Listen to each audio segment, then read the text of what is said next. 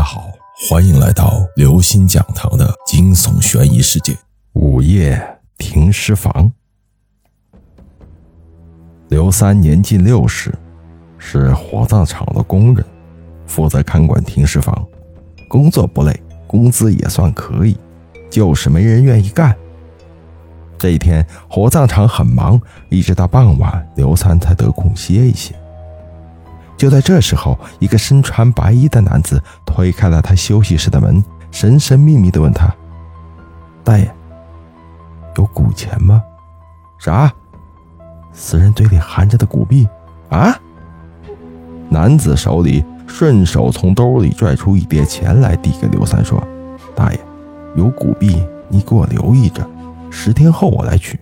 事成之后，还有重谢。”刘三本来想拒绝，可是话到嘴边又咽了回去，像是着了魔一样接过了钱，因为他缺钱。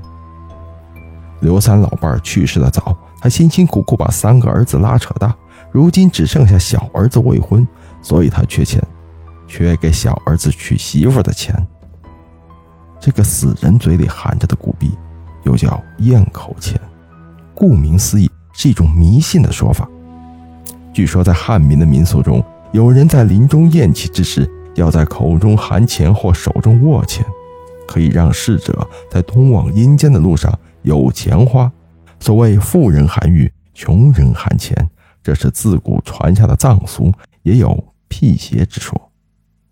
老祖宗传下的风俗至今未改，在老人寿终正寝之时，会在逝者的嘴里放一枚古钱，俗称大钱，价格不菲。白衣男子不知道什么时候走了，和来的时候一样无声无息，让人一丝幻觉。刘三却整整一夜没睡。他想得到死人嘴里的大钱非常容易，只要他大胆拿起钥匙去开停尸房的门，然后掰开死人的嘴。想到这里，他的头皮一阵发麻。去还是不去？他在反复思量。使劲攥了攥手里的钱，他一挺身站了起来，拿起手电，悄悄地推开了门。夜漆黑一片，火葬场里安静的就像是一座坟墓。他感觉心跳加快，拿着手电的手有些颤抖。他在火葬场工作这么多年，还是头一次午夜去停尸房。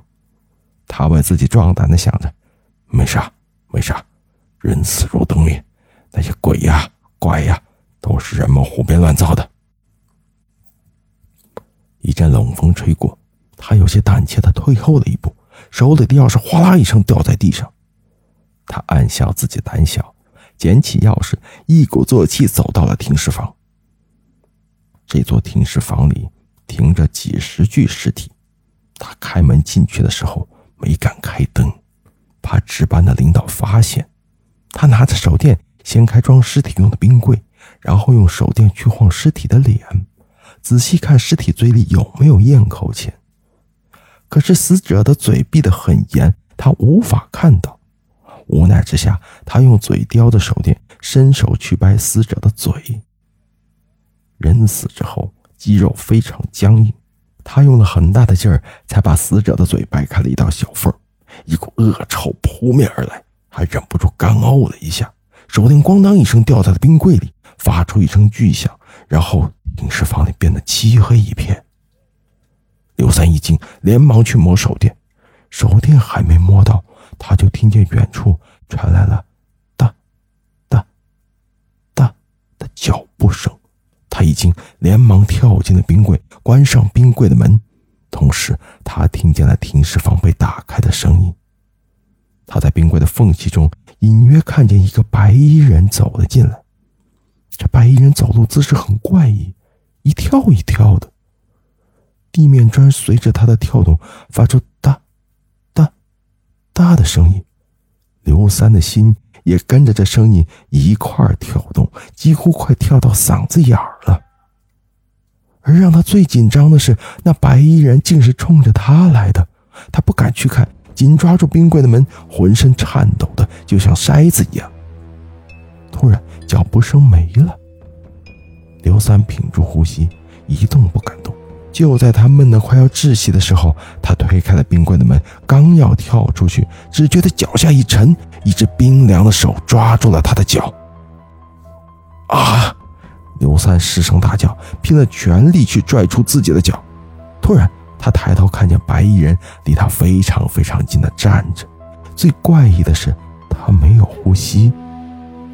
刘三吓得停止了挣扎，像泥一样瘫倒在冰柜里，嘴里一凉，一个圆溜溜的东西被塞进他的嘴里，接着砰的一声，冰柜盖上了。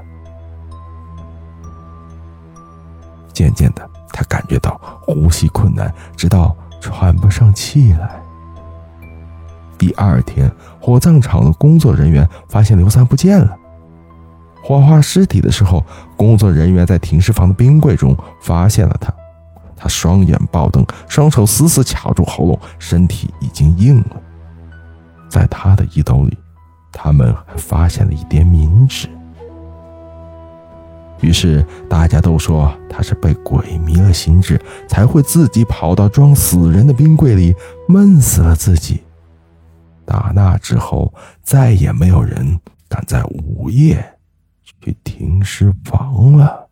各位听众朋友，如果您喜欢我们的节目，请您点赞、关注、转发并留言评论。